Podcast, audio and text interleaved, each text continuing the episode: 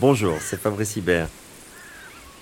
Vous écoutez Les Voix de la Vallée, une émission diffusée chaque semaine dans le cadre de l'exposition La Vallée que j'ai réalisée à la Fondation Cartier, présentée du 8 décembre 2022 au 30 avril 2023.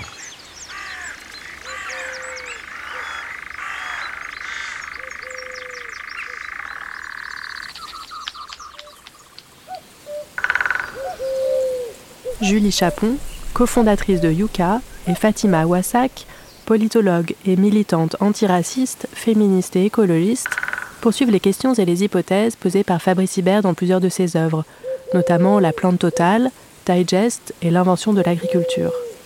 Elles évoquent les nouvelles façons de se nourrir et de s'informer face aux enjeux du dérèglement climatique et de l'utilisation des intrants. Bonjour, donc moi c'est euh, Julie et donc je suis euh, ravie euh, d'être avec Fatima aujourd'hui pour, pour discuter autour de cette exposition. Donc Fatima, comme, comme on l'a entendu, donc tu es essayiste, tu es la fondatrice du Front de mer et d'un lieu qui s'appelle Vert Dragon. Est-ce mhm. que tu peux bah, m'en dire un peu plus sur ce lieu? Alors Verdragon, c'est euh, une maison de l'écologie populaire, c'est même euh, la première maison de l'écologie populaire en France. c'est un lieu où deux organisations, le Front de mer et euh, Alternativa, qui est une organisation climat. Euh, ces deux organisations ont décidé de mettre en œuvre, en pratique, ancré dans le, dans le territoire, dans la terre, un projet d'écologie euh, populaire. Ça faisait des années qu'on en parlait, théoriquement. on a signé des pétitions, on a fait des textes, on a organisé des marches, notamment des marches climat. là, il s'agissait vraiment de voilà, mettre les mains dans le, dans le cambouis, bon, plutôt les mains dans la terre, d'y amener nos enfants et, et d'y travailler à des projets d'éducation populaire autour de la nourriture notamment parce que le front de mer est né de la question de la nourriture, de l'alternative végétarienne euh, plus précisément. Euh, donc il y a la question de la nourriture qui prend énormément de place. La nourriture, en fait, prend beaucoup de place euh, à Verdragon. Mais on y traite aussi des questions liées aux pollutions, les pollutions de l'air, les pollutions sonores, la pollution visuelle, olfactive, etc. on y traite aussi de la question des enfants, en fait. On essaie de mettre l'écologie à hauteur d'enfants par définition, euh, le jeu, il y a beaucoup de place, on s'y amuse beaucoup. Euh, et puis peut-être je pourrais te parler d'une chasse au trésor qu'on a organisée euh, très récemment, voilà, autour du manga One Piece, voilà, pour, pour Verdragon. Ok, super. je ne connais pas euh, ce manga, mais euh, et donc c'est un lieu euh, qui est où Alors, Qui se trouve à Bagnolet, en Seine-Saint-Denis. Voilà, et ce lieu, il est vraiment ancré dans un quartier populaire parce que c'était important pour nous de dire que l'écologie devait aussi prendre en considération cette marge-là, ce point de vue-là, bah, le point de vue des, des classes populaires. À ton tour, euh, Julie. Donc, euh, Julie Chapon, tu es la fondatrice euh, de cette application Yuka qui cherche à donner la possibilité aux consommateurs, aux consommatrices, mais je crois aussi aux citoyens et aux citoyennes, la possibilité, la capacité de jauger, d'apprécier la qualité nutritive notamment des aliments, mais aussi la qualité des produits cosmétiques. tu tu fais partie d'une équipe euh, qui, se trouve à, Paris, une, petite équipe, euh, je crois, d'une dizaine de personnes euh, déjà, et, vous notez, vous mettez des notes aux produits, et vous nous permettez, vous permettez donc aux, personnes qui ont cette application sur leur téléphone, mais je crois qu'on peut vous suivre aussi sur les réseaux sociaux, vous nous permettez donc d'apprécier ce qu'on mange, d'apprécier ce qu'on porte, et d'y voir plus clair, en fait, notamment par rapport à des, à des produits qui qui ne se donnent pas forcément à voir, en tout cas pas à voir leurs aspects négatifs. Bah c'est ça, euh, effectivement. Donc Yuka analyse euh, les produits alimentaires et cosmétiques, leur impact sur la santé historiquement. Euh, et donc il y a une note effectivement qui va de 0 à 100 qui, voilà, qui permet bah, de, voir si le produit est bon ou pas pour sa santé.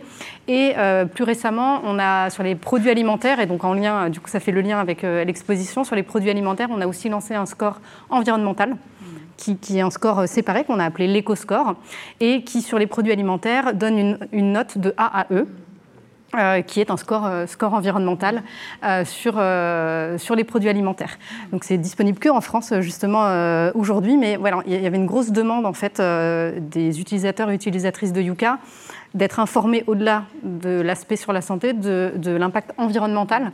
Et donc, euh, et donc voilà, ça montre qu'il y a quand même une préoccupation. Euh, parfois, on a, on a l'impression que ce n'est pas le cas, mais il y a quand même une préoccupation des citoyens et des citoyennes sur la question environnementale. Et donc, c'est pour ça qu'on a lancé ce score.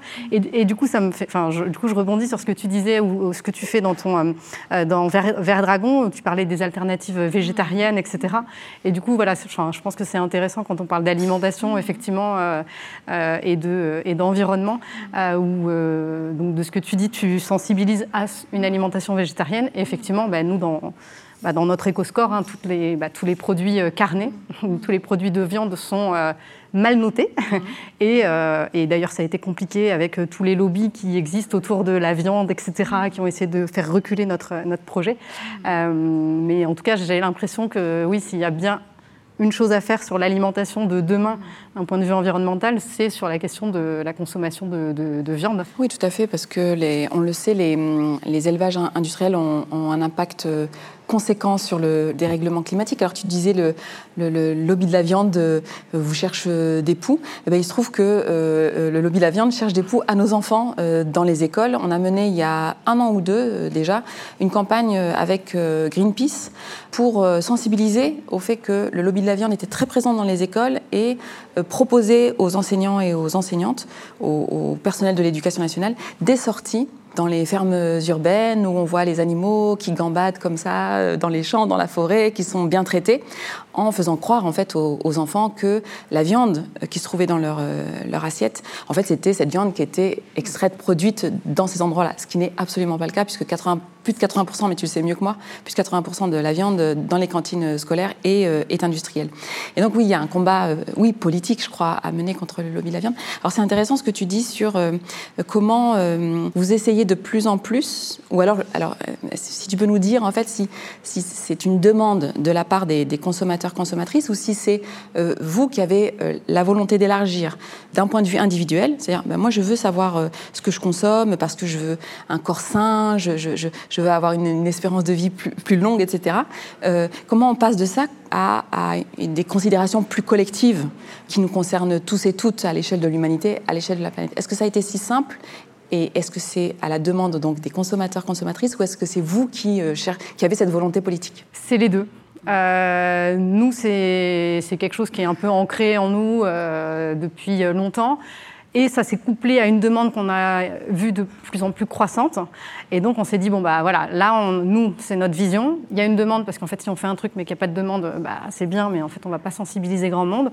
Et donc, ça a été vraiment la, voilà, la, euh, la, conjonction. la conjonction des deux.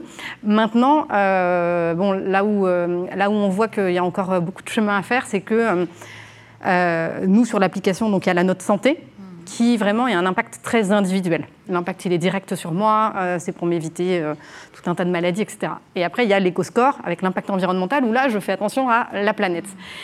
Et on voit que, ben, en fait, euh, ça a beaucoup plus de mal à prendre sur la partie environnementale parce qu'on est sur un truc où on va faire attention au collectif et donc c'est compliqué quand même encore, enfin on est très individualiste mmh. et, du coup de se dire bah, je vais faire attention à ce que je mange pour les autres euh, voilà, on, sent qu'il y a une demande, mais que quand même, euh, il y a beaucoup moins de, scans et de, et de, et de lecture des scores environnementaux. Euh, que des scores santé qui touchent vraiment à l'individu seul. et donc, et donc c'est là qu'on se rend compte qu'il y a encore pas, mal, pas mal de chemin. Et il y a aussi beaucoup de, de pas d'incompréhension, mais de, de fin, justement cette exposition, elle est sur le, beaucoup de le savoir, transmettre l'information, etc. Et nous, on considère aussi que c'est notre mission. Et aujourd'hui, quand on parle d'impact environnemental des produits alimentaires, souvent, nous, ce qu'on a constaté en tout cas, c'est que souvent les gens pensent au transport il ne faut pas manger des choses qui viennent de loin, etc. Ce qui, est le cas. Hein. Mais euh, on a souvent l'impression que tout vient en avion, alors qu'en fait, il y a 1% des produits qui viennent en avion, le reste vient en bateau, c'est moins catastrophique. Et on pense aux, aux emballages. Nous, on nous dit souvent, oh là là, c'est suremballé, etc.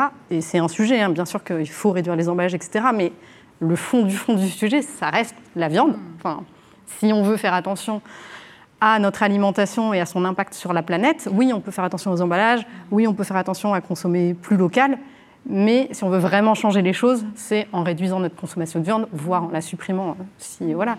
Déjà, en la réduisant, ce serait, ce serait bien. Enfin, les chiffres, c'est quand même l'alimentation, c'est 28% des émissions de gaz à effet de serre au niveau mondial. Et dans les 28% des émissions liées à l'alimentation, il y a plus de la moitié, c'est 15% qui sont liés à la consommation de viande.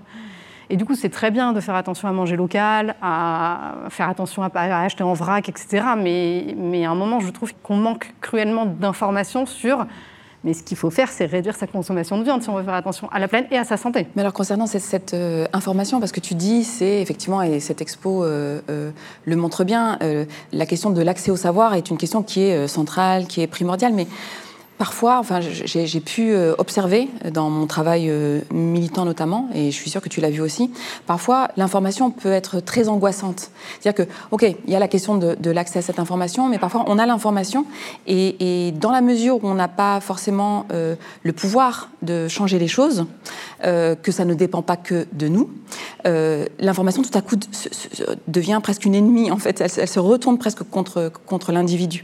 Et c'est pour ça qu'au Front de mer et à Verdragon, on cherche vraiment à, rendre euh, collectives ces questions-là, en fait. On essaie vraiment de ne pas réduire à l'individu.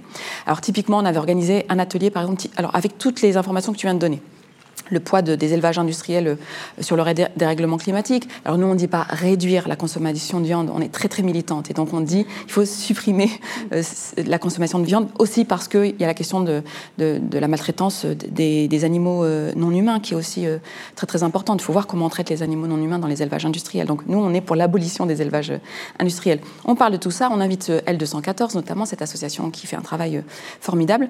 Et de la salle, en fait, des personnes, des mères, des mamans nous ont dit mais vous êtes bien gentils. Ok, j'ai pris note de tout ce que vous venez de dire, mais, mais moi, je travaille très tôt le matin, je rentre chez moi très tard le soir, j'habite dans un appartement euh, exigu, étroit, euh, euh, la cuisine n'est pas, n'est pas adaptée, etc. Je, suis fatiguée, voilà, j'ai un, j'ai un emploi précaire, je suis fatiguée quand je rentre le soir, je n'ai qu'une envie, c'est de passer par, alors pardon pour la marque, mais au champ, prendre des pizzas surgelées, de les mettre au four, et puis que les enfants mangent et que enfin je puisse me, reposer un petit peu. Et donc je n'ai pas les moyens je n'ai pas les, conditions pour pouvoir euh, bah, faire ce que vous me dites et oui, auquel je crois aussi. Et donc, nous, on essaye, du coup, de, quand on apporte des, solutions, de faire en sorte que les solutions ne soient pas euh, euh, réduites, en fait, à, ce que peuvent faire les individus, mais qu'on puisse essayer de trouver des solutions communes. Et par exemple, à Verdragon, bah, on a une AMAP un dispositif qui permet de, bah, respecter euh, l'alimentation du point de vue des consommateurs et des consommatrices, mais aussi de respecter le travail euh, bah, des paysans et des paysannes et que leur, euh, travail soit correctement, justement rétribué. et, c'est un dispositif qui respecte donc les, circuits courts sont des produits bio évidemment, mais c'était pas suffisant parce que voilà l'accès aux AMAP c'est un, accès aussi de classe entre guillemets. Ben, on a essayé d'avoir un espace où on pouvait cuisiner sur place. C'est-à-dire qu'il ne s'agissait pas de venir récupérer son, panier de légumes, comme je disais à, l'instant en prenant l'exemple de cette maman. Elle rentre chez elle, voilà, elle n'a pas le temps de cuisiner, elle n'a pas l'énergie, l'état d'esprit, etc. Ben, on essaye de plus en plus de cuisiner ensemble, comme ça, soit tu manges sur place, et les enfants mangent sur place, parce qu'on essaye aussi de faire en sorte que les enfants puissent euh, être avec nous. On essaie de ne pas les semer là, dans les forêts à côté, et qui, voilà, qui participent du projet. Quoi. Euh, soit on repart avec le repas déjà prêt, et c'est beaucoup plus simple, du coup, de poser et que, toute la famille puisse euh, consommer. Donc c'est vraiment, c'est pour ça que je te posais la question de comment tu passes de, oui, de, de l'intérêt, de l'enjeu individuel, et tu as dit individualiste, à des enjeux plus collectifs, parce qu'on voit bien avec cette expo, il y a beaucoup de planètes, beaucoup de terres, beaucoup d'humanité. Une œuvre qui m'a beaucoup, euh, j'allais dire, euh, émue, c'est l'œuvre qui s'appelle Migration, je crois, et où on voit en fait qu'on n'est pas tous euh, traités de la même manière. On n'est pas à égalité face à la nourriture, à la subsistance, à la liberté, à la circulation, etc. Et je crois que ça va devenir de plus en plus un enjeu important pour nous également qui sommes, qui faisons un travail militant. Je considère que tu fais aussi un travail militant, que vous faites un travail militant, de montrer qu'on ne s'en sortira qu'ensemble en fait, et que vraiment on est dans le même bateau et qu'on ne peut pas juste se contenter de, voilà, de, réfléchir à son petit corps, à sa petite vie, à son petit confort, et qu'il faut vraiment essayer de réfléchir à l'échelle du, vivant, et le désastre climatique nous pousse à ça. Quoi. En fait, tu as complètement raison, il y a un côté hyper angoissant. Euh, une fois qu'on a passé le message de, on, court à notre perte et c'est la catastrophe, euh, effectivement, d'aller sur des solutions, et du coup, c'est super ce que tu fais, parce que c'est exactement ça, c'est de montrer qu'il y a des solutions, des alternatives qui existent, et c'est ça qui donnera aussi envie aux gens bah, de se motiver à eux contribuer à ce projet, euh, à ce projet euh, collectif. Euh, et après, comme tu dis, effectivement, il y a un, gros problème de déséquilibre d'accès à euh, tout ça, en fait, à la fois à l'information et en fait à une meilleure alimentation, hein, plus durable et plus euh, saine. Euh, parce que effectivement, la personne dont tu parles, effectivement, qui va acheter sa pizza chez Auchan, probablement en plus elle va acheter elle n'a pas forcément les moyens, elle va acheter la pizza la moins chère, qui va être euh, bah, la pire en termes de composition, euh, où on va avoir euh, un truc ultra salé, qui contient plein d'additifs controversés, etc. etc. Et donc, il y, a effectivement un gros problème d'accès à justement une alimentation, une meilleure alimentation. Et du coup, en tout cas, nous, on essaye de sensibiliser à ça, de dire attention ce produit, c'est pas, c'est pas fou, etc. Et après, au-delà de donner de l'information aux consommateurs pour les aider, je pense que, enfin, en tout cas, nous, notre rôle aussi, c'est d'essayer de faire bouger au-dessus les industriels, euh, parce que, bah, c'est, enfin, aujourd'hui, c'est ils ont déjà bougé grâce à votre travail. Et ils bougent. Alors c'est, c'est, lent, ça va prendre du temps, mais aujourd'hui, il y a quand même beaucoup de beaucoup d'évolutions où, euh, où effectivement, il y a beaucoup d'industriels qui reformulent les produits, qui les améliorent, qui réduisent les taux de sel, les taux de sucre, qui suppriment tous les additifs controversés. Et ça, c'est voilà, ça c'est génial. Mais du coup, ils ne le font que parce que nous, consommateurs, euh, eh ben, on arrête euh, d'acheter des produits parce qu'on est mieux informé. Ils le font pas parce qu'un jour ils ont décidé de mieux nourrir, euh, mieux nourrir le monde. mais, mais, mais, du coup, voilà, c'est vrai que c'est important de dire qu'il y a des solutions qui existent et, et qu'en tant que consommateur, consommatrice, on a aussi le pouvoir de contribuer chacun à notre échelle à faire changer euh, les choses et à essayer de prendre une meilleure direction euh, pour, euh, pour les années à venir. Est-ce que tu dirais qu'il est plus cher de bien se nourrir ou que finalement, parce que tu, prenais l'exemple de cette, de cette maman qui rentre le soir et qui prend la pizza la moins chère parce qu'elle occupe un, emploi précaire, est-ce que de ton point de vue d'experte, maintenant tu connais quand même beaucoup les produits et tu sais ce qui coûte, est-ce que tu dirais que bah, c'est cher de bien se nourrir ou au contraire que en fait en réalité non, on peut trouver des astuces, on peut trouver un moyen de bien se nourrir et avec pas tant d'argent que ça Et eh ben en fait, j'ai envie de dire, est-ce que c'est plus cher de bien manger? Oui et non. En fait, ça dépend de comment euh, on prend la question. Euh, si on prend le panier moyen d'une personne avec tous ses produits, son caddie, euh, en produits basiques, et puis qu'en fait on switch tout ça avec les mêmes produits, mais en bio, etc., des, des, produits bio, des produits de meilleure qualité, etc., mais exactement la même chose. Bah oui, là, euh, clairement, ça coûte plus cher euh, de bien manger. Mm. Euh, on prend la même version d'un produit, mais en version bio, en version moins de sucre et donc plus de, choses plus saines à l'intérieur, etc. Ça coûte plus cher. Mais je pense que par contre, enfin, c'est pas forcément la bonne manière de le prendre. C'est la bonne manière de le prendre, c'est de se dire que est-ce que la manière dont on mange aujourd'hui c'est la manière la plus optimale de manger? Et j'en reviens à la consommation de viande, de poisson, qui sont des produits qui sont très chers dans le panier moyen. Aujourd'hui, c'est très cher euh, de manger de la viande et du poisson, à part des trucs très très très bas de gamme, mais c'est quand même important dans le euh, panier d'achat. Et donc, par contre, de switcher ce modèle alimentaire sur un modèle plus végétal, euh, d'acheter, à la place d'acheter de la viande et du poisson, d'acheter des légumineuses, des, voilà, des, lentilles, des pois chiches, etc., bah, ça coûte moins cher. Donc, si on le prend de cette manière-là, et je pense que c'est la bonne manière de le prendre, non, ça ne coûte pas plus cher de bien manger, à condition effectivement de revoir euh, la façon dont on compose euh, son, alimentation. Ouais. Eh ben, le ver dragon et le front de mer, je crois que c'est à ce moment-là qu'on intervient. C'est quand tu dis qu'il faut switcher vers une autre manière de se nourrir. Euh, on a notamment un projet autour des héritages, autour de la nourriture, ce, que, ce, que, ce, ce, que mangeaient nos parents, nos grands-parents, notamment dans les pays d'origine, en Afrique, en Asie. On se rend compte en fait à quel point il y a énormément de, recettes, de, repas en fait euh, euh, végétariens euh, traditionnels. par exemple, je, me souviens qu'une une personne était venue nous parler du mafé en nous disant que, alors on connaît le mafé au, poulet dans les restaurants ici en France, et elle, elle, nous expliquait en fait que le mafé avec de la viande, c'est quelque chose qui est né avec la colonisation, qu'avant la colonisation, en fait, le mafé était végétarien. Donc, il y avait possibilité d'aller rechercher donc y compris dans quelque chose de, très traditionnel, de très authentique. En fait, il n'y a pas besoin de s'inventer une vie, il n'y a pas besoin d'inventer de nouvelles manières de manger. On peut aussi euh, aller chercher dans l'existant, en fait, dans des choses qui existent déjà bah, chez nos parents, nos mères, nos grands-mères, etc. Et on essaie, nous, de, travailler là-dessus. Euh, l'air de rien, c'est-à-dire que par exemple on va organiser des conférences euh, sur le, à propos du, GIEC, des rapports du GIEC, tu vois donc c'est vraiment la question climatique assez classique, et on va organiser des conférences en mangeant euh, alors, en musique aussi, parce que la musique c'est aussi important, euh, c'est aussi une autre forme de nourriture, mais c'est aussi en mangeant. C'est-à-dire que pendant la, conférence, on mange, et, alors ce qu'on propose à manger, parce qu'il y a toute une réflexion autour de la nourriture, eh ben, c'est des plats qui sont euh, en lien avec bah, les personnes qui sont invitées, en lien avec le thème. Euh, je pense notamment à des repas, à des plats de résistance, dans, dans les deux sens du terme, résistance. Euh, et c'était autour de, la culture et de l'histoire euh, du Vietnam. Donc il y avait des, plats traditionnels du, Vietnam. Il y avait un tiep, c'était en, en, lien avec le Sénégal. Il y avait une bessara, et c'est une, soupe de pois cassés, et ça vient du Rif, notamment du Maroc. Enfin, voilà, on, essaie vraiment de, de, dire que c'est pas compliqué, en fait, parce que je disais tout à l'heure, moi je comprends que ça puisse être angoissant quand on nous parle de changement, et puis c'est très euh, anxiogène la question euh, écologique, la question euh, climatique, on parle d'éco-anxiété. Ben nous, on, essaie vraiment d'amener ça de manière fluide et sans que ça paraisse trop, trop étranger en fait à ce qui existe déjà. Et ça marche bien. C'est-à-dire que voilà, on n'arrive pas avec nos gros sabots, on fait pas peur. voilà, en tant qu'écolo, on sait que voilà, on n'est pas forcément bien, bien perçu. Là, on arrive vraiment, encore une fois, l'air de rien et on s'appuie vraiment sur, sur les, les, héritages. Ça marche bien, d'autant plus que les enfants sont associés. Dès lors qu'il y a des enfants qui se baladent et qui. Euh, voilà, c'est important aussi de dire que. Euh, on ne changera les choses qu'en associant les enfants dès le plus jeune âge. Tu vois, on ne peut pas attendre qu'ils aient 18 ans pour leur dire Ah, au fait, on a une mauvaise nouvelle pour vous, euh, il y a un truc qui s'appelle dérèglement climatique.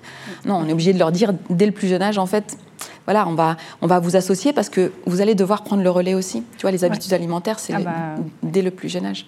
Est-ce que, d'ailleurs, parmi les, les, personnes qui. Euh, qui, qui, vous utilisent l'application euh, Yuka. Euh, alors, application, j'imagine que non, parce que c'est sur des téléphones, même si je sais que les enfants ont de plus en plus jeunes des téléphones. Mais est-ce qu'il y a beaucoup de, de, de jeunes et, et, même d'enfants, en fait Il y a qui, plein d'enfants, ouais. ouais. Ouais, ouais, ça, qui s'intéressent. Ouais, et ça, c'est génial. Enfin, c'est pas du tout un truc qu'on avait anticipé au début. On pensait vraiment que ça allait être utilisé par des adultes qui font des courses. Mmh. Euh, et en fait, on a plein, plein, plein de parents qui l'utilisent avec leurs enfants. Et c'est une manière pour eux de sensibiliser leurs enfants, leur disant Bah non, mais regarde les princes euh, que tu manges. En fait, c'est pas terrible. Et en fait, bah, les enfants, c'est hyper. En fait, c'est ils comprennent assez. Enfin, il y a un code couleur, quoi. C'est rouge et ils sont là. Ah ouais, c'est. Enfin, et, et c'est ça marche super bien en fait pour eux. Et donc, on a on a plein d'enfants. C'est eux qui scannent pendant les courses. Et c'est eux qui disent non. Et parfois, on a des parents qui nous écrivent et qui nous disent Bon, c'est cool votre appli, mais là, en fait, euh, je peux plus acheter ça, ça, ça, parce que c'est mon fils qui oui, scanne. Et du coup, ouais. moi. Euh, ouais, et, euh, et, on a eu des témoignages comme ça, effectivement, de, de, de parents qui nous disent euh, Un papa qui nous disait Bon, bah, j'achetais du coca, et puis ma fille, elle a scanné, elle m'a dit de le reposer. Mmh. Du coup, je l'ai reposé. Du coup, j'ai pris du coca zéro en pensant que ça allait être bien noté, et puis c'était mal noté aussi. Du coup, j'ai dû le reposer. Pris du, coup, du coup, j'ai pris de l'eau. et, et, du coup, oui, effectivement, enfin, c'est hyper important de, de, de sensibiliser enfin, les enfants, les, les futures générations, c'est eux qui vont bah, conti continuer cette mission d'essayer de, de faire changer les choses. Et euh, en tout cas, moi, je, je, mise beaucoup dessus parce que, parce que ce futur est quand même très angoissant. Que pour avoir des enfants, bah, c'est vrai que je me pose souvent la question de voilà, oh mais dans quel monde, euh, enfin, dans 30 ans, 40 ans, dans quel monde ils vont, ils vont vivre? Et le truc euh, qui me fait euh, revenir à un état d'esprit un peu plus positif, c'est de me dire non, non, mais en fait, c'est eux qui vont, mmh. qui vont continuer à changer le monde. Et voilà, c'est la relève et c'est eux qui vont, qui, qui vont euh, continuer à changer les choses. Parce que, parce que oui, sinon, euh, sinon c'est déprimant. Mais en tout cas, c'est ouais, important de s'adresser à eux et à elles aussi. Et, et je trouve que les couleurs de, de l'application ressemblent beaucoup aux couleurs de l'expo, les couleurs choisies par Fabrice Hibert. Bon, évidemment que c'est le thème, hein, c'est la cour, l'école, etc. Et je pense qu'il y a le même, euh, le même intérêt pour euh, les enfants et, et, et l'idée que bah, notre, oui, notre destin commun, bah, ce sont nos enfants et nos petits-enfants. Non seulement le monde que leur prépare, bah, il n'est pas il n'est pas, il est pas terrible, quoi. Euh, mais effectivement, de se dire, mais peut-être que le changement viendra par eux, et donc il faut les, faut les, les associer le, le plus tôt possible. Enfin, je trouve que les, ouais, les ouais. couleurs, la, la, fraîcheur et beaucoup d'espoir, quoi. Il y a beaucoup de vert. Donc, j'imagine euh, qu'il y a une réflexion là-dessus aussi. Euh, bah, le, le, en fait, euh, effectivement, on est parti sur des codes couleurs très simples. Le vert, effectivement, c'est, enfin, nous, voilà, c'est vert, rouge. Bon, il y a du orange entre les deux, mais c'est, c'est un code couleur très simple qui permet, enfin, tout le monde a le référentiel. Il y a le feu rouge, il y a le feu vert, etc. Et euh, c'est une manière très simple, effectivement, de, de, de passer une information, parce que, alors, parfois, c'est on peut, se dire que c'est trop simplifié à l'extrême parce que l'alimentation c'est plus complexe que ça. Euh, oui, c'est vrai. Effectivement, on ne peut pas réduire l'alimentation à une simple application. Mais il faut aussi avoir conscience que euh, voilà, euh, bah, nous et peut-être dans notre entourage, les gens sont globalement sensibilisés, ils savent à peu près ce que c'est bien manger. Et du coup, on a l'impression qu'il y a plein de choses qui sont hyper évidentes. Mais en fait, elles ne le sont pas du tout pour une grosse partie de la population et parfois on s'en rend pas compte dans notre microcosme de personnes qui ont fait des études ou qui sont sensibilisées. Mais en fait, ce qu'on ne se rend pas compte, c'est qu'il y a plein de gens qui ne se rendent pas compte que euh, d'acheter un paquet de biscuits et de, de, de, le donner à leurs enfants euh, qui se mangent un paquet de biscuits euh, qui contiennent 60% de sucre au goûter, bah, c'est super mauvais. Et, mais vraiment, ils ne le font pas avec mauvaise intention. Juste, ils ne se rendent pas compte, on leur a jamais dit, le sucre, c'est très mauvais. Et du coup, d'en revenir à des fondamentaux de c'est vert, c'est rouge, bah voilà, ça permet de, de, transmettre cette information très simple euh, à, des personnes qui, voilà, qui, qui, ont, qui partent de, de, loin sur ce, sur ce sujet. Euh, donc, euh, donc oui, oui c'est vrai que le vert, euh, nous, c'est notre couleur principale aussi, donc euh, donc c'est marrant. Ouais. Bah, à propos du sucre, je, reviens à ce, que, ce que disait la maman là, dans, à l'occasion de cet atelier en disant oui, mais vous êtes bien gentil, cette information-là, etc. Mais moi, je ne sais pas quoi en faire parce que j'ai pas les moyens de bah, d'appliquer en fait ce, ce, que, ce que vous me dites là. Bah, sur le sucre, je trouve que alors là, je la maman là en l'occurrence, c'est moi. c'est quand même très difficile. Alors je sais à quel point le sucre est une catastrophe. Le sucre industriel ne sert à rien d'autres qu'à euh, voilà, gâcher les dents des enfants, les gâter, euh, à, euh, voilà, à causer des maladies, des, addictions aussi. Le sucre, c'est vraiment très très addictif, ça, ça, tu le sais. Donc ça, je le sais. Tu vois, j'ai cette information-là. Il y a même une histoire du sucre qui, est, qui est connue aujourd'hui. C'est quand même une histoire liée à l'esclavage, à la colonisation. C'est une, une, histoire qui est liée aux destructions, à la destruction du, du vivant tu as l'information, ok, mais tu fais comment quand euh, ton enfant, en fait, euh, veut fêter son anniversaire, euh, quand ton enfant va en famille et que la grand-mère, le grand-père lui propose des bonbons pour lui faire plaisir Tu fais comment quand, à la cantine, il y a systématiquement un dessert qui est du sucre industriel en fait euh, en boîte.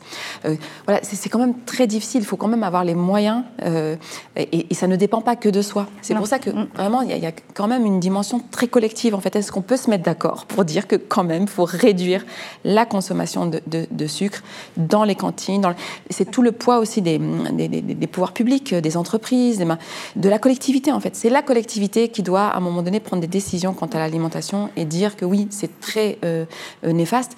Et d'ailleurs, c'est très néfaste, euh, mais tu l'as dit et, on l'a déjà dit, encore plus pour les classes populaires. C'est vraiment les personnes qui ont le moins la possibilité de, de faire autrement, de partir sur des, sur des alternatives. Et je, trouve que c'est vraiment là que c'est difficile. C'est comment on, passe de, de, de, de la la prise de conscience de, l'urgence climatique de manière générale, de l'importance de la, question de la nourriture en particulier, euh, comment on passe de cette prise de conscience individuelle à, euh, et qui peut être source d'angoisse, vraiment l'éco-anxiété, vraiment, je, trouve qu'on n'en prend pas assez la mesure en fait, de l'angoisse qu'on a quand on a l'information mais qu'on ne sait pas comment faire pour, euh, changer les choses. C'est comment on passe de cette prise de conscience individuelle à un rapport de force où ben, les élus, les pouvoirs publics, les organisations internationales, etc., se bouge pour, euh, pour faire en sorte que les individus puissent vraiment avoir les moyens de changer le monde. Quoi. Et c'est ça, je trouve, qui est, qui est compliqué. Bah, j'espère qu'on est à un tournant aujourd'hui.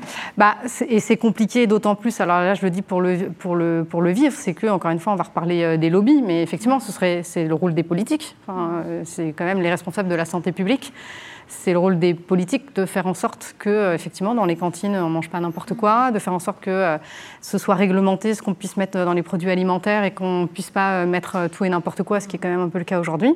Sauf qu'en fait, bah oui, il y a la santé publique et puis il y a l'économie, il y a les filières, les filières agricoles, etc. Et c'est très compliqué. Et nous, aujourd'hui, on on se prend là le lobby donc on s'est pris le lobby de la viande sur la partie environnementale, on se prend le lobby toujours de la, charcuterie sur la partie santé parce que ça fait trois ans qu'on est engagé dans un combat pour faire interdire les nitrites, les nitrites qui sont des, voilà, des additifs qui sont euh, quand même reconnus cancérigènes. Et ça fait trois ans qu'on bataille et que euh, ben, on rame pour faire bouger le gouvernement parce que à côté, en fait, son interlocuteur c'est la FIC. La FIC, c'est le lobby de la charcuterie qui lui dit oui, mais moi, mes emplois, oui, mais moi, ma filière, mon chiffre d'affaires, etc. Et en fait, euh, bah, les, décisions, malheureusement, aujourd'hui, elles ont toujours tendance à, aller du côté économique et pas du côté de la santé publique. Et donc, c'est très compliqué. Donc là, ils ont annoncé un plan de réduction de 20% des nitrites, etc. Ça fait trois ans qu'on demande à les interdire et qu'on sait qu'on peut faire sans et que d'ailleurs il y en a plein qui font ça. Euh, et, donc c'est compliqué parce que c'est le rôle de nos politiques de nous protéger, de protéger la santé publique, mais en fait, euh, alors c'est pas qu'en France, hein, c'est dans tous les pays, mais en fait euh, ils sont tellement en proie au lobby que, c'est très dur en fait. Enfin, nous on s'est pris. je, comprends qu'il y ait plein de gens qui lâchent l'affaire. Nous, par exemple, on, s'est pris trois attaques coup sur coup, que nous on dénonce comme des procédures baillants. On nous a demandé 1,4 million bah, en fait, c'est un truc où tu peux fermer ta boîte, en fait. et, du coup, voilà comment ils s'y prennent pour juste éviter que les choses avancent. Et voilà, et je trouve ça dommage qu'effectivement, il n'y ait pas plus de choses qui émanent de nos politiques pour aller vers une meilleure alimentation plus durable, plus saine, etc. Et justement engager cet effort euh, collectif. Et aujourd'hui, j'ai le sentiment que, euh, en tant que citoyen, on aura plus de pouvoir tous ensemble euh, que si on attend des choses du politique, des réglementations, des, des, choses, parce que parce qu'en fait, ça, ça, va prendre des, années et des années. D'où l'importance de parler des victoires aussi, même si elles sont petite. Nous, c'est vraiment quelque chose qu'on essaie de mettre en avant au Front de Mer et à Verdragon. Alors, on a mené un combat pour l'alternative végétarienne à la cantine. Ça a duré cinq ans, cinq longues années. Euh, alors, on a subi plein d'attaques, euh, notamment du lobby de la viande. Ça, j'y reviendrai, mais aussi des attaques parce que nous sommes euh, pour beaucoup au sein du front de mer parce qu'on vient d'un quartier populaire et que bah, des femmes musulmanes, des femmes racisées et donc on a subi des attaques pour dire mais en fait ce qui se cache derrière cette histoire d'alternative végétarienne, c'est la question du halal. Donc tu dis, mais quel rapport entre les deux En fait, quand on est végétarienne, euh, je dis, on va pas débarquer deux ans après pour dire, en fait, je suis euh, carnivore. Et donc, euh, mais voilà, on a été, bon, c'est tout le contexte islamophobe aussi, hein, de, en ce moment qu'on vit en ce moment en France et, ailleurs.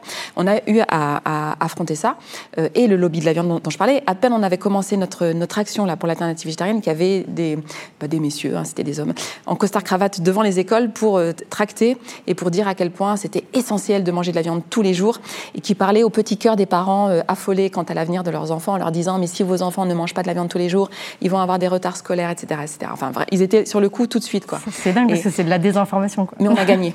C'est ah. ça qui est important de dire, c'est-à-dire que, ok, ça a été long, on a eu à subir euh, les foudres de tout le monde à peu près, mais au bout de cinq ans, on a quand même réussi à gagner, et ça c'est important de dire, bah, quand on, quand on se mobilise collectivement, en fait, on arrive quand même à obtenir des choses parce que le droit est de notre côté, la justice est de notre côté, enfin, l'avenir du monde est de notre côté.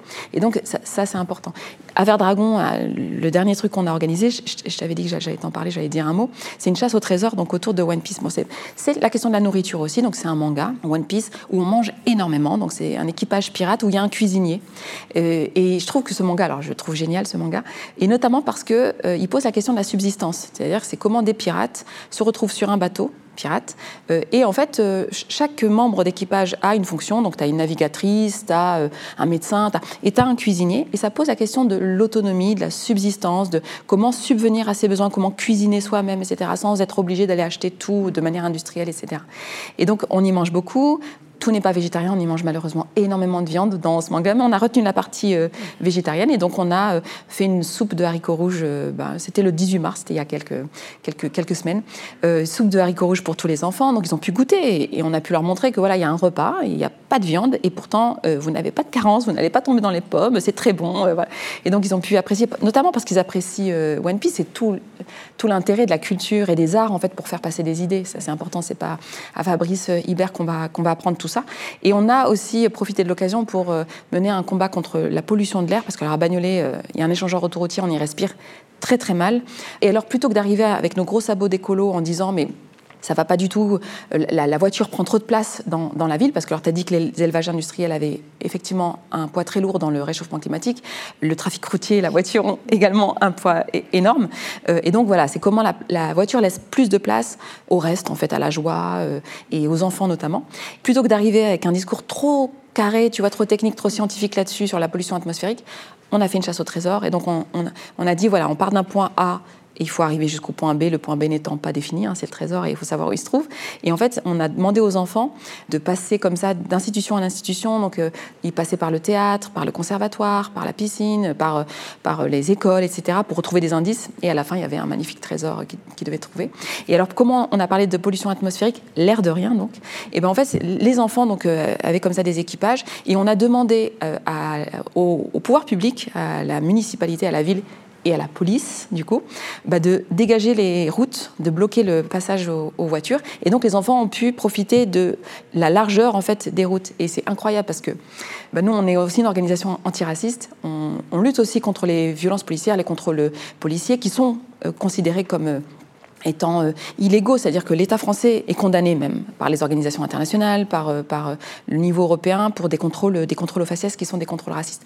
Donc autant dire que la police n'est pas forcément l'ami des enfants à bagnoler. Voilà, c'est le moins qu'on puisse dire. Mais là, tout à coup, bah, la police, elle était au service des enfants et au service de la joie des enfants et de la circulation joyeuse des enfants. Et donc on a des images comme ça où on voit sur des routes dégagées des enfants avec des cache avec des drapeaux pirates, super joyeux, super enthousiastes. La police sur les côtés bah, qui qui, oui, qui, ce sont les forces de l'ordre, mais là, l'ordre, bah, c'est de bloquer les voitures, en fait, et pas bloquer les enfants. Et, euh, et à la fin, bah, voilà, on discute avec les parents, et c'est beaucoup plus simple de dire, mais voyez, si on utilisait moins la voiture, euh, des fois pour euh, aller, mais de, chez soi jusqu'à l'école, de chez soi jusqu'à la boulangerie. Quoi. Si on utilisait moins la voiture, bah, nos enfants pourraient davantage profiter de, de la ville, mieux respirer euh, et, être voilà, qu'il y ait plus de place pour la joie. Quoi. Donc c'est voilà, l'air de rien, avec l'éducation populaire et, et, en assumant un combat, un combat collectif, quoi, un combat politique. Je trouve que c'est génial euh, tout ce que tu fais. Euh, moi, je me, tu vois, je me dis, mais en fait, ça, c'est un truc qui devrait être fait à l'école, en fait. Enfin, peut-être que tu travailles avec des écoles. On, on, travaille avec les écoles, avec les profs. Presque euh, dans un programme mmh. obligatoire, d'avoir, enfin, je veux dire, vaut mieux faire une chasse au trésor pour prendre des choses sur la pollution et être sensibilisé à la pollution que apprendre des choses qui parfois. Mmh ne euh, sont pas forcément les choses les plus utiles qu'on apprend à l'école.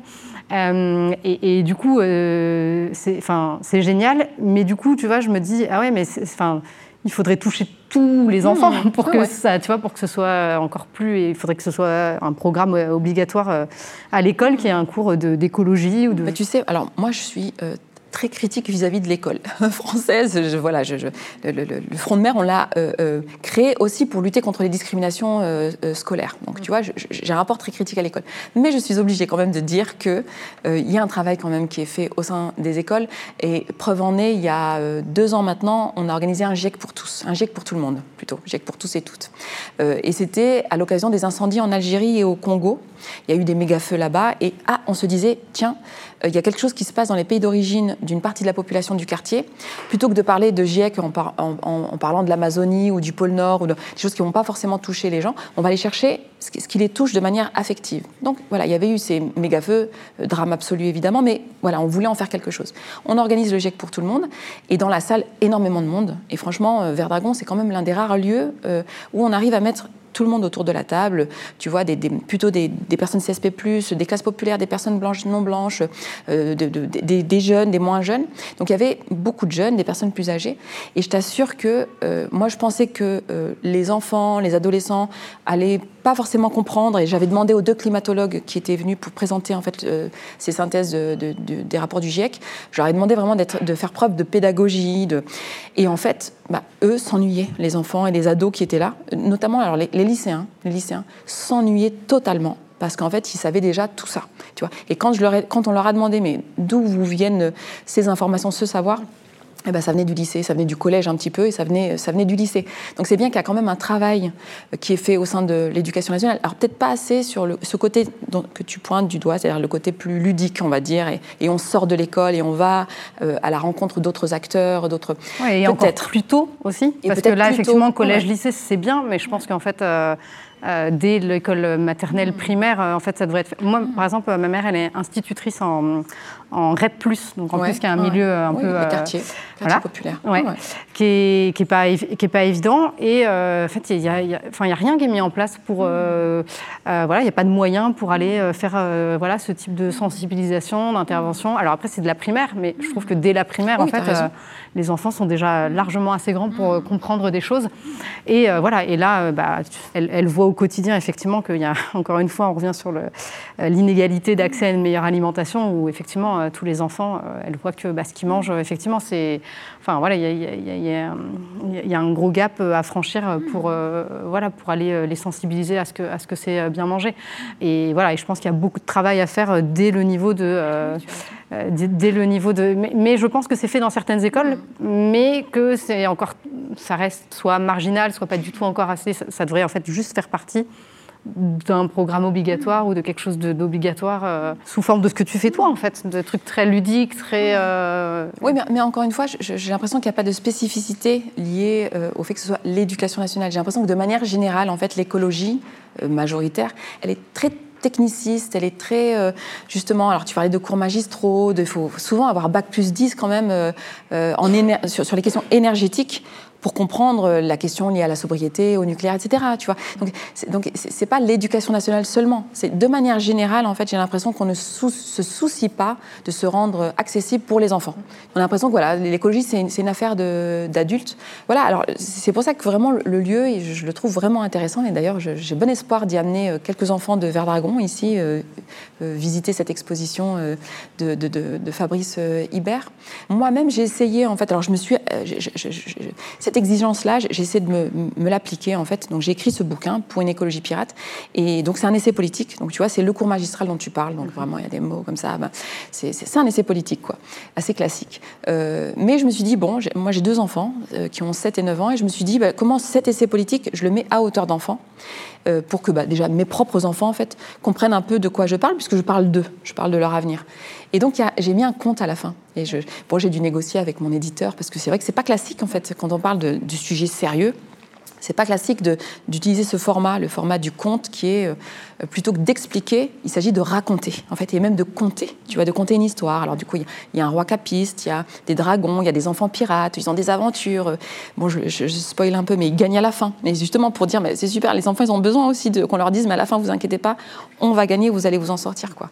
Et ça, je trouve que oui, c'est quelque chose qu'il faut qu'on s'applique tous et toutes. En fait, c'est vraiment systématiquement quand on, parle d'écologie, de, la question environnementale, c'est comment en fait ce qu'on dit est accessible aux enfants parce que tu as raison, en fait, c'est pas compliqué à comprendre pour des enfants. Je veux dire, l'écologie explique aux enfants, c'est pas vrai, euh, euh, ce n'est pas, euh, ce n'est pas, ce n'est pas complexe en fait. C'est très simple. La question climatique, elle est, elle est, elle est très très simple. Et donc oui, et du coup, c'est l'éducation nationale. Oui, tu as, raison. Mais c'est en fait toutes les institutions et, et, nous tous et nous toutes, on a toute notre, tous et toutes notre, notre rôle à jouer là-dessus. Ah oui, complètement. Alors moi, j'ai des enfants euh, beaucoup plus petits, qui ont deux ans et demi et neuf mois. Mais voilà, celui de deux ans et demi, bah, il est tout petit. Euh, il, même, il est à la crèche, il va même pas encore à l'école. Mais je trouve que dès cet âge-là, tu peux déjà euh, transmettre, voilà, quand il ouvre le, le, lavabo. Et en fait, c'est exactement ce que tu dis, c'est d'essayer de raconter une histoire et d'essayer de raconter quelque chose. Et c'est pas grave si c'est pas 100% la vérité ou juste à partir du moment où il comprend un peu le principe. Donc, je sais pas, moi, je lui dis, quand il ouvre trop l'eau, je lui dis attention parce que tu es en train de prendre l'eau dans la mer. Et après, si tu prends trop d'eau, euh, ben, il n'y aura plus de mer en fait. Et voilà, et je pense qu'effectivement, d'essayer de, raconter euh, chacun euh, des choses de, pour les enfants, de, raconter des, des histoires, qui, pas, pas, des histoires qui sont fausses, mais juste d'essayer de se mettre à leur, à leur échelle. Et si c'est faux, c'est pas grave. Et si c'est faux, c'est pas, complètement grave. Il n'est pas en train de prendre l'eau de la mer. mais, mais, mais oui, enfin, on a un, rôle important à jouer. Et, et, oui, et je pense que dans les classes, ça dépend aussi beaucoup de sur qui tu tombes. Ah euh, parce qu'aujourd'hui, tu peux effectivement tomber sur des, professeurs des écoles qui sont euh, très sensibilisés sur cette question et qui, mettent en place des choses super, mais ils le font vraiment à titre individuel. Ah oui. Ça fait, militant, militant presque. Ouais, ah presque militant en fait. Mm. Et c'est génial. Euh, mais du coup, c'est juste dommage parce qu'en fonction de sur qui tu tombes ou de ton parcours scolaire et de la chance ou pas que tu vas avoir tombé sur quelqu'un comme ça, bah, bah, tu vas pas forcément du coup en arriver au même résultat. Mais, mais oui, il y en a beaucoup qui aujourd'hui d'eux-mêmes font ça, mettent en place des choses, des ateliers pour les enfants, et c'est génial. Et essayent même de. Enfin, que tu es, très critique vis-à-vis de l'éducation nationale et essayent euh, d'inclure, jouant en maternelle, euh, beaucoup de choses Montessori, alors qu'ils sont dans des écoles euh, tout à fait classiques. Et qui, voilà, et ça, c'est génial aussi de se dire que chacun a la liberté aussi, effectivement, d'agir, encore une fois, à, son niveau et de contribuer à. De toute façon, il y a que comme ça que ça marchera. C'est-à-dire que c'est uniquement en passant par ce qui nous touche, ce qui nous, ce qui nous bouleverse, le, mobiliser comme ça l'univers enfantin. Je trouve qu'il n'y a rien de mieux pour toucher, pour bouleverser. Quoi. Parce que tu disais, il faut raconter euh, il faut raconter des choses vraies et pas fausses. Mais tu vois, les dragons, euh, on est d'accord, ça n'existe pas en fait, euh, en vrai, tu vois. Mais c'est pas grave. Je veux dire, ça n'existe pas, mais c'est pas grave. C'est une figure vraiment puissante, tu vois. Cette histoire de piraterie, c'est pareil. C'est une figure vraiment puissante qui peut emmener les enfants parce que il faut quand même pouvoir les emmener, tu vois. Moi, je trouve aussi, alors dans le rapport que j'ai à, mes enfants, je trouve que ce qui marche bien, quand on mène comme ça un combat écologiste, c'est les sont les défis. Tu vois, c'est vraiment euh, les défis. Les... Et par exemple, typiquement, c'est le rapport à la publicité. Euh, euh, liées au sucre. Tu vois, c'est quand même difficile d'échapper. Quand on disait tout à l'heure, mais non, quand on a l'information concernant le sucre, on, le sucre, on sait que c'est mauvais. Et eh ben, il faut essayer de, de, bah, d'esquiver, d'esquiver ça. C'est compliqué, notamment bah, en lien avec la publicité qui est là quand même H24. Mais quand tu poses le défi, c'est-à-dire, mais tu sais, ce, ce, vendeur de bonbons là, en fait, c'est, un méchant et il, il, essaye de, t'avoir en fait en, jouant sur l'émotion. Il est associé à, ce, à, à cette chose très très sucrée qui est pas bonne, et d'ailleurs du sucre qui recouvre Bon, euh, moi j'utilise cette image-là des cadavres, en fait, euh, voilà, c'est toute la question des élevages industriels, euh, le ketchup, etc. Et il recouvre ça et il essaie de t'avoir en utilisant en fait des figures que tu aimes. Et donc souvent c'est voilà, c'est Walt Disney. Et il utilise en fait l'affection que tu as pour tel ou tel personnage. Je sais pas, le roi lion à l'époque, mais aujourd'hui c'est voilà la reine des neiges. C'était pas aujourd'hui, c'était hier, mais il y a de nouveaux personnages, je suis sûre, dans, Disney. Mais tous ces personnages pour lesquels tu as beaucoup d'affection, il utilise ça pour te faire avaler en fait ce, ce truc qui est qui est, nocif, bah, tu sais, quand tu dis, en fait, voilà, lui, en fait, il essaye de t'avoir, mais toi, il faut que tu résistes, et presque en super-héros, super-héroïne, quoi, bah, ça, ça marche très bien. Je sais pas si c'est uniquement mes deux enfants, mais ils ne supportent pas de se faire avoir par des méchants qui essayent de, leur faire à l'envers, quoi. Et ça, je trouve qu'on mobilise pas assez ce côté un peu canaille, en fait, chez les enfants pour. Euh, vous voyez, on parle de défis climatiques, de défis écologiques, bah, ça peut être aussi un défi euh, pour, les, pour les petits, quoi, pour les enfants. Donc ça, oui, ça, ça peut. J'ai bon espoir que ça marche bien, mais il faut qu'on s'y mette tous et toutes.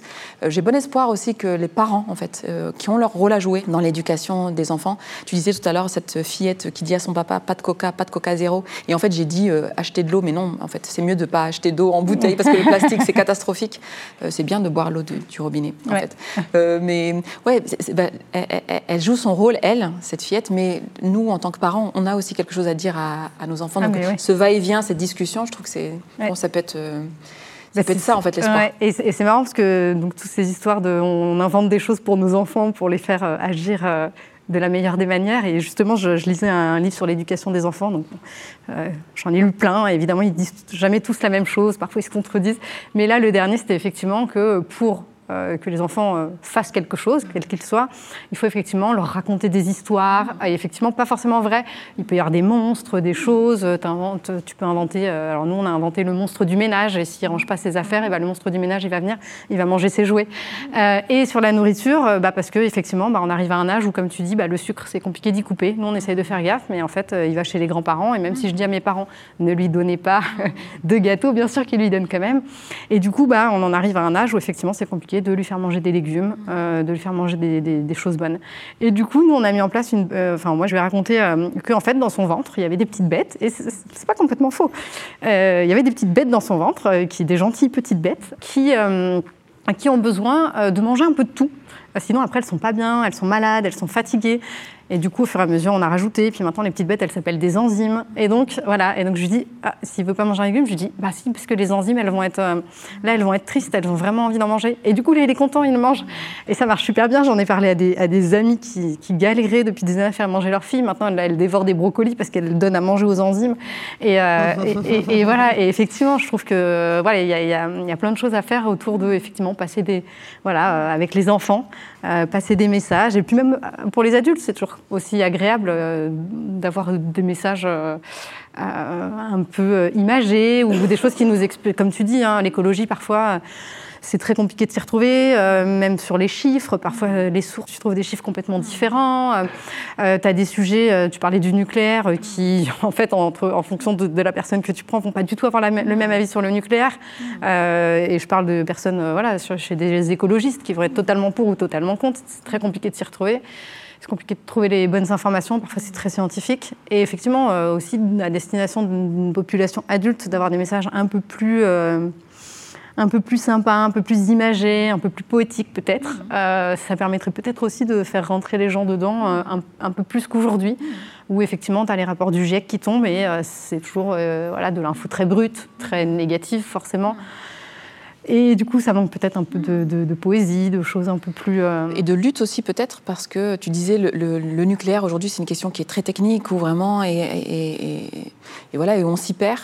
en fait, ça n'a pas toujours été le cas. C'était une question qui était relativement populaire dans les années 70. Alors, toujours dans ce livre-là, pour une écologie pirate, je parle d'une lutte en particulier. C'est la lutte qui a été menée à Plogoff. Alors, ça concernait un projet d'installation d'une centrale nucléaire, mais c'est pas tant ça qui est important. ce qui est important de dire, c'est que ce sont des mamans, en fait, parce que alors en Bretagne, dans les années 70, je crois que les papas, ils étaient beaucoup sur, sur les mers, sur les océans, voilà, à vaquer à leurs occupations. Donc ce sont surtout des mamans en fait qui se sont mobilisées pour leurs enfants et elles disaient nous on fait ça, on ne veut pas de ce, de ce, projet-là parce que ça va voler la mer à nos enfants. C'est-à-dire que nos enfants n'auront plus accès en fait à, à la contemplation de, de l'océan et à cette terre qui est la leur, etc., etc. Et elles ont mené une lutte qu'elles ont gagnée déjà, c'est une lutte. Donc, et on ne dit pas assez que l'écologie, c'est un combat, c'est une lutte, ça ne peut pas tomber du ciel. Euh, c'est une lutte populaire, donc, euh, écoféministe aussi. Alors, elle ne s'auto-qualifiait pas d'écoféministe, mais moi, je ne suis pas la seule, j'y vois une, lutte écoféministe. Et, tu vois, et, ça permet de dire aussi à nos enfants, mais en fait, euh, il n'y a pas de fatalité. vous voyez, maman ou papa, mais bon, nous, on a un front de mer, donc on valorise plutôt le travail politique que font les maires. Euh, ben, en fait, euh, quand il y a une injustice, quand il y a une inégalité, quand il y a quelque chose qui va vous voler la mer, vous voler la terre, et eh ben en fait, elles sont en capacité déjà de, se mobiliser de manière solidaire, c'est-à-dire pas de manière individualiste, mais bien euh, collective, et elles sont en capacité de, gagner. Quoi. Je, me souviens quand on a gagné pour l'alternative végétarienne, bon, moi, il se trouve que mes enfants sont des enfants de, militants, parce qu'il se trouve que, en plus, leur père est militant aussi, et donc voilà, c'est pas super agréable. On sait à quel point les enfants de militants détestent leurs parents. militants, enfin en tout cas ils détestent le militantisme. Enfin ils détestent leurs parents plus tard, euh, sur l'âge adolescent je crois. J'espère que ça ne va pas arriver à mes enfants évidemment comme tout, euh, tout parent, mais bon, je crois que ne va pas y couper. Quand il y a eu cette histoire d'alternative végétarienne, euh, ma fille était donc de 3 ans et demi à 8 ans dans cette histoire de, combat pour, pour, bah, pour, ce dispositif, elle a eu un papier qu'elle nous a remis où en fait il fallait qu'on choisisse, euh, enfin il fallait qu'on coche la case euh, alternative végétarienne si on était intéressé. Et je me souviens de la fierté qu'elle avait à nous tendre ce papier en fait, parce qu'enfin elle voyait cette histoire euh, aboutir et aboutir bien parce que bah, maman avait fait en sorte que, oui, dans l'assiette, enfin, elle pouvait avoir accès à un repas végétarien. Et ça, au-delà même de la question végétarienne et au-delà de la question du nucléaire, tout à l'heure, je, le disais pour Plogov, en fait, c'est ce que ça euh, crée chez nos euh, enfants dans leur construction identitaire, leur construction psychique, en fait. Il n'y a pas de fatalité. On nous répète que le monde va s'effondrer, euh, que ça va être un désastre, il va y avoir des ravages qui sont irrémédiables, et on le sait que une grande partie des ravages climatiques aujourd'hui sont, sont, irrémédiables. Ils vont se traduire par des sécheresses, par des inondations, par des canicules, etc. Quoi qu'on fasse, il va y avoir euh, une partie des ravages qui seront, euh, qui seront là euh, demain et après-demain. Et le demain et après-demain, c'est pas dans 400 ans, dans 500 ans, hein. c'est c'est quand même les, décennies à venir. Et ben c'est face à ça, la lutte populaire, collective, et notamment quand elles se traduisent par des victoires, et ben, elles permettent de dire à nos enfants, voilà, ne baissez pas les bras en fait. Si avec les autres vous vous mettez en mouvement, et ben voilà, il n'y aura pas de fatalité. C'est-à-dire que vous allez réussir à changer le monde. Quoi. Et, ça, je trouve que comme la joie et les imaginaires enfantins, etc., qui ne sont pas assez mobilisés, je trouve que la dimension euh, combative, la, lutte, ne sont pas euh, assez, assez mobilisées euh, également. Et, du coup, il faut, je pense que c'est aussi là-dessus qu'il faut travailler. C'est dire aux enfants, voilà, vos parents se battent. La preuve, c'est qu'on se bouge tous les jours pour vous changer votre, votre avenir. Quoi. Et on ne vous refourgue pas comme ça un monde répugnant, en fait, parce que c'est quand même le cas, le cas aujourd'hui. Et ça, et ça manque peut-être aussi dans les médias, euh, où effectivement on a beaucoup de, bah, beaucoup de négativité. Et, enfin, on ne peut pas y couper parce que, euh, parce que c'est comme tu dis, euh, les, les, dégâts sont déjà irréversibles. et même si aujourd'hui on s'arrêtait d'émettre euh, des gaz à effet de serre. En fait, les gaz à effet de serre qu'on a émis aujourd'hui, dans 20 000 ans, euh, il y a une partie qui seront toujours là. Et donc, euh, voilà. Donc, c'est important quand même de ne pas se voiler la face et de transmettre l'information. Mais, comme tu dis, il y a des victoires. il y a des petites victoires au quotidien. Il y a plein de choses qui se passent. Il y a plein de gens qui font bouger les choses. Mais c'est vrai que ça, on entend moins parler. Et du coup, c'est dommage parce que, parce que je pense que ça peut décourager plein de gens de se dire Ah ben non, mais moi, je ne vais pas arrêter de manger de la viande ou je ne vais pas euh, me bouger euh, parce qu'en fait il n'y a rien, enfin parce qu'en fait c'est catastrophique parce que alors que s'ils avaient dans les médias euh, de temps en temps des choses positives, des choses qui se sont passées, une alternative végétarienne qui, a, été, qui a été mise en place. Ben, en fait, peut-être que ça aussi donnerait envie à plus de gens de se mobiliser en se disant Ah, mais en fait, on, peut vraiment y arriver. Ce sera des, petits grains de sable par-dessus des grains de sable, mais... mais, est-ce que tu peux... Alors justement, est-ce que, puisqu'on n'a plus beaucoup de temps, est-ce que tu peux nous donner des exemples en fait, de, de, changements que vous avez réussi à obtenir grâce à, l'application Yuka? Je, sais qu'il y a euh, des, des industriels, des entreprises qui ont changé en fait bah, des recettes. Est-ce que tu peux nous donner quelques exemples pour finir euh? Ouais, bah, y a, Oui, oui, il y, a pas mal d'exemples. Alors je vais revenir sur des produits pour enfants. Euh, les Princes, qui est un des produits les plus vendus en France, hein. ils ont supprimé, alors je, si je ne dis pas de bêtises, ils ont supprimé les phosphates. Euh, donc c'est des additifs euh, qui, servent d'agents de, texture, quoi, qui sont problématiques parce qu'ils contiennent du phosphore et qu'on consomme déjà beaucoup trop de phosphore et du coup ça, pose des problèmes. Donc ils ont supprimé les phosphates. Euh, ils ont, Liebig, ils ont refondu leur gamme de soupes pour. Alors il y avait du sucre dans les soupes déjà, donc ils ont enlevé le sucre. Ils ont augmenté le taux de légumes. Ils ont supprimé aussi des arômes artificiels, des choses comme ça. ça c'est pour la partie santé. Donc effectivement on a plein d'exemples de choses qui ont bougé sur la partie environnementale وسلم on a aussi plein de marques parce que du coup, dans le score environnemental, on prend en compte la partie production, etc., mais on prend aussi la partie euh, transport. Euh, euh, et, donc, si leurs ingrédients viennent des quatre coins du monde, bah forcément, sont moins bien notés. Euh, et donc, on a des marques qui ont relocalisé en fait euh, bah, une partie de leurs, enfin, imports euh, d'ingrédients, ou enfin voilà, où, c'était à l'échelle. Avant, c'était à l'échelle, je sais pas, ils allaient chercher au Brésil, et puis maintenant, ça reste, dans l'Union européenne. Et donc, et donc, même sur la partie environnementale, aujourd'hui, on a des voilà des marques qui essayent de, de, choisir des ingrédients qui ont été produits de manière plus locale, qui n'est pas forcément française, mais il vaut mieux consommer européen déjà qu'un truc du Brésil ou un truc d'Amérique latine. Euh, donc voilà, c'est voilà, des petites choses par petites choses. Euh, enfin voilà, moi j'ai bon espoir qu'on finisse par y arriver, mais voilà, ce, serait bien d'en entendre plus parler, d'avoir plus de petites choses positives comme ça qui donnent aussi envie euh, à d'autres personnes qui, qui sont un peu défaitistes de se oui, c'est la difficulté de concilier euh, euh, un discours où, on doit quand même dramatiser parce qu'il faut dire les choses en fait, pour éviter que voilà on, doute de cette question climatique, on doute de l'urgence en fait de la, régler. Donc, oui, il faut le dire. Tu, disais tout à l'heure, il faut dire les choses, il faut dire les termes, euh, mais en même temps, oui, il faut essayer de, ne pas s'effondrer et ça ne suscite pas en fait oui ce, fatalisme dont, on parlait. C'est concilier les deux en fait. Et ça, je pense que oui, ça, ça va être un tournant. J'ai bon espoir qu'on on soit le plus nombreux, nombreuses possible à en, prendre la mesure, en prendre compte dans ce qu'on a à donner à faire, à donner à voir, et, et on va y arriver.